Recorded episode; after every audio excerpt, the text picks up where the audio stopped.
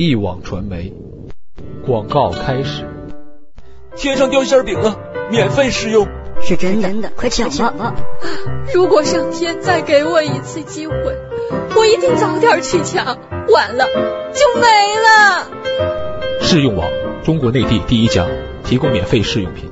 I try before I buy。登录试用网，开始狂抢旅程。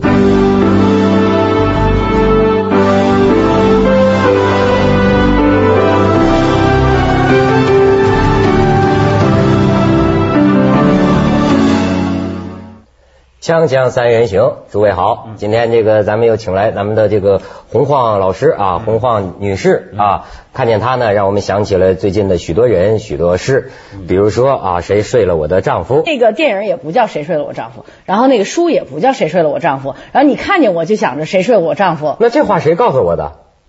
这真得好好查查。不是你写的一东西，你写你说出来的这话吧？当前时代女性妇三八妇女节时代最强音呢？谁睡了我的丈夫？这不是你发明的语录吗？这当前还有三八妇女节时代最强音，这这你这就就这这感冒了，我是感冒了，头脑不大好了。不是，我就说感冒。我最近有个体会，跟你们交流一下，就是身体啊，会可以到一种什么程度啊？就你工作干不下去了，所以为什么大家要保重身体？文道最近身体也不好，对，就是为什么要保重呢？你比如说，过去从来没出现过的，是不是年龄长了？像那天我录这个文涛拍案呢，你知道就多尴尬，就说你这个感冒啊，感冒到一个什么程度，人家都准备好了，灯光一个一个组的人都准备好了，愣说不下去，你这个大脑断线，就是囔囔囔鼻子造，是不是造成这个大脑缺氧啊？哎呀，说两句。就不行，就迟疑，就停，停，然后再来又停，再来又停，录到凌晨三点呢。最后我不得不说，我说对不起大家，今天不行，这么这么没效率。但是你知道画画里头有一种叫表现主义方式，嗯啊，就是说你要把你那个错儿全露出来。其实你那文涛判这么。精彩哈！就每次的话，所有人就我们看都说，哎呦，他怎么那么能说呀？你真打一回磕巴的话，会让我们特别安慰，是吗？而且一下子就把我们跟你的距离拉得特别近。说，哎，对，原来他也有这这人也有说不出来话的，他也有感冒的时候。但是要是半个小时磕巴呢？哦，那再长点儿。好好好，这个咱们可以改成这个文涛拍案的这个成功经验研讨会。今天这个节目，不不不，讲案子。最近有个也也也不算是什么案子吧，一段公案，而且还不是发生在咱们伟大的这个祖国，嗯，但是发生在跟咱们华人很有关系的血脉相连，血脉相连的。咱不是要统一台湾啊，新加坡，嗯，新加坡，新加坡最近有个事儿啊，其实说起来啊，也有点惨。这个事儿的前半截听起来呢像是个段子，后半截的结局啊成了个悲剧。当然都是传闻啊，说是新加坡有一个南洋理工学院，大概理工大学对很好，不是理工大学，南洋理工学院人说，是吗？啊，说是这个学校啊有一个校花，嗯，十七岁的女女生啊，这女生就有手机嘛，她有男朋友，她这个手机里啊拍下来她跟她这个男朋友这个性爱短片，嗯。拍，但是人家拍自己手机里啊，对吧？也没传播。停一下，这姿势够难拿的。什么姿势啊？她她自个儿拍的，她跟她男朋友。哦，黄老师比较关心操作问题啊。他这个手得。我我就就是啊，行。对，接着说高难度的事儿。高难度的事儿。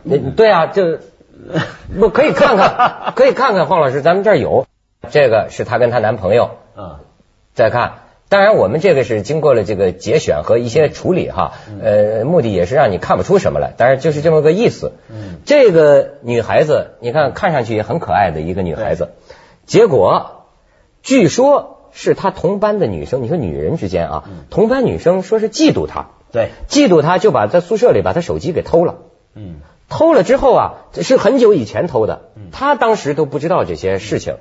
可是后来人发现这手机里有这个性爱，这个她跟她男朋友的性爱短片，就发到网上，这下子火了，全世界的网友什么博客都在搜索，对，都在搜寻，对，甚至有人拿这事儿赚钱呢，对，就是在网上出售。我最早是在这个一些色情网站上头看到的，我常去看嘛，就是收集一下民情啊如何，而在上头就看到呢，这个有人在拿这条短片来卖。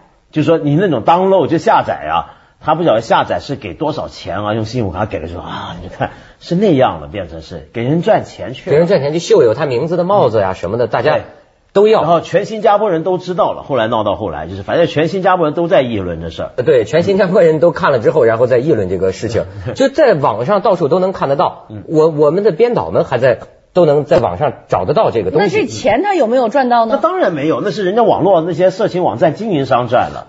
这个女孩苦了，这个女孩你别以为她是什么人，她自己就说求求大家放过我吧，我这个心理压力太大了。对她很我淳朴我为什么说是一个悲剧呢？就我今天看到的最新的说，不知道是不是真的。嗯据这个国外某网站的消息说，这个十七岁的女生啊自杀了。哎呦，但是这个消息不知道有没有啊，反正是国外网站某网站说这事。应该是真的，因为好几个网站都这么说，说了几天也没人出来否认。但反正现在新加坡有人就议论，就分两头议论。有一种理论呢，就是说呢，这个女孩不对，就说你首先行为不端正，十七岁一个女孩子啊，性爱就性爱呗，还拍下来干什么？这个做法就有问题，我坚决反对这种，是吧？坚决反对是吧？我觉得社会应该支持这个女孩子，就是说这是她的自由，别人偷了她的东西，啊拿她去赚钱，她也不犯法应该她也不犯法，她应该就去诉。嗯就说这上头赚的钱给我，连版权什么的话，就女人得要有点脊梁骨，站直了说我就拍了，对你用了就不对，对吧？你侵犯了我的隐私，这是第一。嗯第二的话，你拿它赚钱，钱拿了。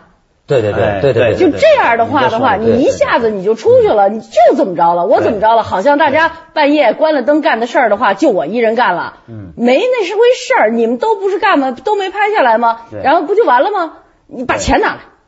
真的，哎呦，他十七岁，他没这么成熟。那他的父母就应该这么去鼓励他，他要是认识你，你就应该有这种。那不成女儿当摇钱树了？那不呃，这是维权了，这是维权了，这个啊这是维权了你要是一而再再而三的这么拍的话，那是一回事儿，对吧？那你是从事一个 进了一各种行业这各种行业了，就从事一种特殊行业了，对吧？对对对那是一回事儿。但是你这个的话，首先第一点，别这么着，就我们老灌输你的说，你看你这丢脸，你怎么怎么着，这些压力都来，得悲剧发生了吧？这时候你就跟他说，OK，这件事儿咱做的有点傻，上了人家一个套，对吧？那个什么的话，挺起来打。挺起来，就是，挺起来，挺好，接着挺好啊啊对他主张新加坡也出现一什么馒头血案什么的啊。不对，但反正就是新加坡，反正就是新加坡，他那边呢，就也有人呢，就认为啊，主要错就错在这些人他上网传的那些人。嗯，但但我觉得这个是就绝对是这些人错啊！我也认为就是这些人，你拿了人家的手机，你侵犯人家隐私，自己看了过了瘾，你还要往上传，对不对？你这才是真正直接害死这个女孩的凶手嘛！其实，哎呀，我觉得这个女孩，假如就咱看到的是真实的故事的话哈，你就想，那就是是合谋网上这个合谋杀了一个人呐、嗯他一开始跟你们大家哀恳求告啊，就说你们不要再拿我这个炒作，不要再传播，我求求你们，我受不了这么大的压力了。但是最后一直要弄到他要自杀呀。但有时候社会的连绵感不是那么强，对真的，你你不站起来去去那什么的话，对就不，我倒有一个问题哈，就是说，我我特想知道男人的心理哈，就说你们会允许一个女孩子去拍吗？呃，嗯你你指这女孩子跟我是什么关系呢？那就是情侣情侣关系啊。就是说，这种暴露欲望的话，我倒是觉得是挺新鲜的一件事儿。就一个女孩子自己愿意把这个拿手机拍下来，这个留念嘛，啊，对，那男孩子干这种事儿吗？干啊，你们想干这种事儿吗？对，他从小就干这种事儿。对，是啊，就我们公司刚出了一个特别特别大，我们公司就觉得大的不得了的新闻哈，有一对新婚夫妇，而且呢是完全在我们鼻子底下谈恋爱，我根本不知道这事儿。然后呢，这个男方呢就找我来了，说的那个黄姐，跟你说件事儿，我要结婚了。那我当然高兴啊，祝贺啊。他说还得一件事儿跟你说，嗯，我们家老婆也是咱们公司的。我说嗯。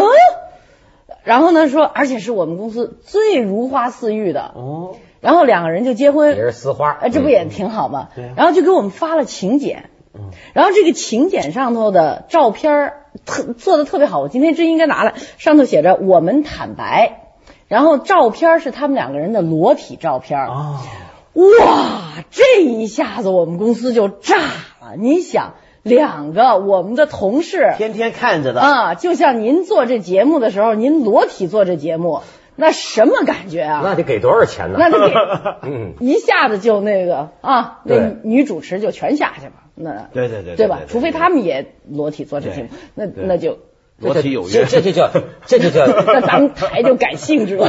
这就叫惊世骇俗啊！对，是啊，这就叫这。其实我所以我就觉得现在的小孩儿是不是这种暴露欲望挺强的？不是现在的小孩儿，就是你像那个约翰列侬，嗯比嗯比比斗子披头士吧对，约翰列侬和大大野洋子最著名的就印在照呃相片上，他们认为那是一种行为艺术，就夫妻二夫妻二人了，都是全裸的，嗯就这么这么照。对对对对对，很多人最近在香港也在讨论一件事嘛，就说黎明是不是也是这个心理嘛？啊，对啊这个事情很好。广告之后接着讲，锵锵三人行，广告之后见。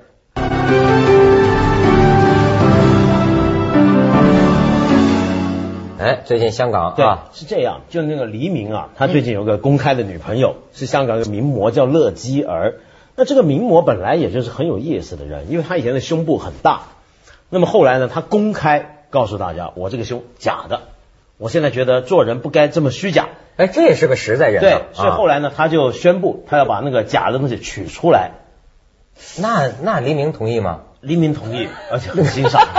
那叫我就不同意。他好像不同意不。是已经这样了，你再取出来，这个不大。人家 人家自然哈，最近有一件啊更自然的事儿，就怎么事儿呢？就他们两个在家，他们两个也没没没拉窗窗帘，就有一天怎么这么多不爱拉窗帘？对，就不拉窗帘，两个人亲热，那么就给一个狗仔队跟了一个月，就拍到什么画面呢？就拍到两个人赤裸的上身搂抱，然后搂抱到一定程度之后，就看到这黎明就坐在这，那女的就这么跪下去了，然后呢连环拍照，而且还放杂志封面，放了杂志封面呢，香港的这个媒体啊，特别的就是惊世骇俗啊，用就旁边还用文字表白，你看这个动作叫做喊，这个动作叫做呃拒拒拒拒，左边一个口，右边四个右。对，就是香港人民需要这么标明了才能看明白照片的意思吗？不是他这这个个不是怕你看不明白，他是增加一个效果。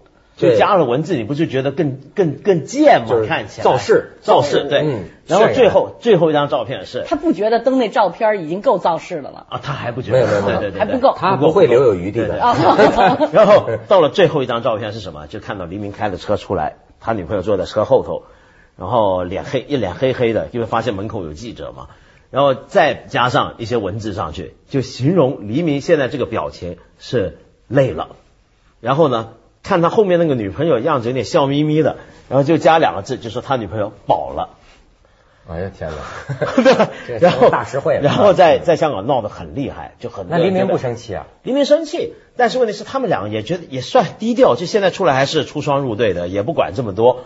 那么因为很多人就联想起来，就当年啊，那么有另一份周刊不是把这个刘嘉玲的一些裸照给登了出来嘛，那个事儿给闹上法庭嘛，对不对？对，当时娱乐界好像都出来抗议的，抗议这个示威是游行这回没有了，这回没有了。那么大家的感觉是怎么样？就觉得这狗仔队首先是无孔不入了，天天都在。第二呢，就是呃，你想想看，当年刘嘉玲那个封面那个事件，那个事件啊，嗯大家都提议说要罢买，对不对？这个杂志以后我们罢买，嗯但是你没办法。就是每个你问民意调查，问这些香港市民老百姓说这个对不对？不对，那你买不买？哎，还是买。啊还是看，你比如说看到黎明这个，那么他放封面，很多人走过就是在讨论议论，哎呀，就这本就这本，那都在议论买不买，看不看，最后还是买。这就是眼球，你知道吗？就是我管不了我的身体，嗯尽管我有道德，嗯可是我真的，你那家伙，你一个裸体的东西，我不能不看呐。这个，对，就是你，我有道德，但是我道德管不了我眼睛。对对对，他眼睛往那儿斜呀，你没有对对。对，道德管脑袋不管眼睛是吧？你？看，在法国也出过这么一次事儿，嗯。就是米特朗不是有一个情人吗？这个哎是是是是情人还跟他一块生了一个女儿。啊。哎。然后呢，就在米特朗马上就是在已经是非常垂危的时候的话，新闻媒体就应该是《巴黎镜报》就曝光了，就是说米特朗有这么一个情人，情人的话还有这么一个私生女，怎么怎么样，然后整个的法国的媒体界起来反抗这件事儿，说这个报纸、这个杂志不对，这个周刊不应该这样，应该尊重他的那什么，但是呢。他们的反应呢，就是米特朗的反应呢，就是这这事儿真的是很悲壮的一件事哈。就是米特朗当他自己知道自己已经快不行的时候，他是带着他的闺女，还有带着他的呃，就是就等于大老婆了，还有一家子先去埃及度假，然后再带着他的情人。还有他的跟他情人吃呃生的私生女，在法国南部的小房子里头度假，然后这些东西全部被狗仔队拍出来了。然后的话，他自己回到自己巴黎的公寓里头，让他们全都不要来看他，把自己就是吃的药给停掉，就这么样死掉的。啊，嗯，就这个，就到最后的话吧，虽然他爆了这么多绯闻，但是他整个的这个过程，他已经成了一个就是。非常就像就是就像大象一样的，你知道吗？他就到最后的话特别有步骤的，然后自己做这样的男人啊，文涛，我就怂了。这个这不是这是不是故事挺感人的？真是，但是这要不说是非常的人呢，特立独行的人。你你像我们这个一般人，我也给照过，当然还不是照我的，我是搭了别人的 剧。太说说说，不是就就我跟你分享的是很这人生很多事儿，就包括像我说这戴绿帽子的事儿哈。经历过之后才会坚强，头一回的时候，咱普通人啊是扛不住的。你比如说，你好比说我都算是干这行的，我也得给人拍过，就是说他不是拍我的，是因为我我就你身边那个偶偶偶然的跟谁在一块吃饭拍，人家是久经战阵的不在乎，但是你比如说像我这个头一回，我看着这种胡乱炒作，这种下去完全是胡说八道嘛，这种上了封面嘛，你感觉什么？你说我我的感觉，我一个星期不出家门。把手机全关了，就闭关。当然说说起来有点丢人，感觉太没勇气了哈。可是真的一个小民呢，就是一个从来没经历过这种事儿的人，第一次碰到说，我跟他没关系，你们你们拍成就就是就是觉得哎呀谁都不想搭理，我就就就是让我自个儿待着。而且这事儿你跳进黄河也洗不清，越说越黑。但是到了第二回，我就坚强了。嗯。哎，第二回也有意思，有好像这个这个这个文文文道也很了解，就是呃这个香港狗狗仔队啊很有意思，嗯，就是有一个有一个女演员，咱也不能说什么，就没不就就是说呃，她领着我去了一个地方，其实我们是谈公事，就谈做《锵锵三人行》嘉宾的事情，但是后来人家说呀，我都不知道，说那个地方啊。是香港的狗仔队吃饭喝咖啡的地方，吃 就吃宵夜的地方。这么大一套而且我们在哎坐在这个哎不不不一定是套啊，人家那姑娘也很也很可爱，对吧？就是说我们俩几乎就是坐在广场正中央，我当时浑然不觉，到最后拍出来的照片，我发现你看经历过一回啊，人能欣赏了，我就一下子想起啊那个 JFK。肯尼迪的那个电影，嗯，说最后那个阴谋，说枪从三个方向打来，一个是后方的平的角度，一个是楼上的这个角度，一个是你临离去的时候在路口还有一个角度，那家伙香港狗仔队，我这佩服啊，拍的那个楼上扶着一个，嗯，可能在我们附近桌上有一个平面的，嗯，在我们临走的时候，旁边还有注解呢。你比如说你这个我背这个包，这手这么一耷拉，你看拉手呢，嗯，对，在这个。有有有意思，就好像被伏击，你知道吗？就就进了埋伏圈啊！香港狗仔队就这样，香港狗仔队就是因为他们首先是训练。咱咱们先去一个广告，然后然后文道讲讲香港狗狗狗仔队 对对对锵锵三人行广告之后见。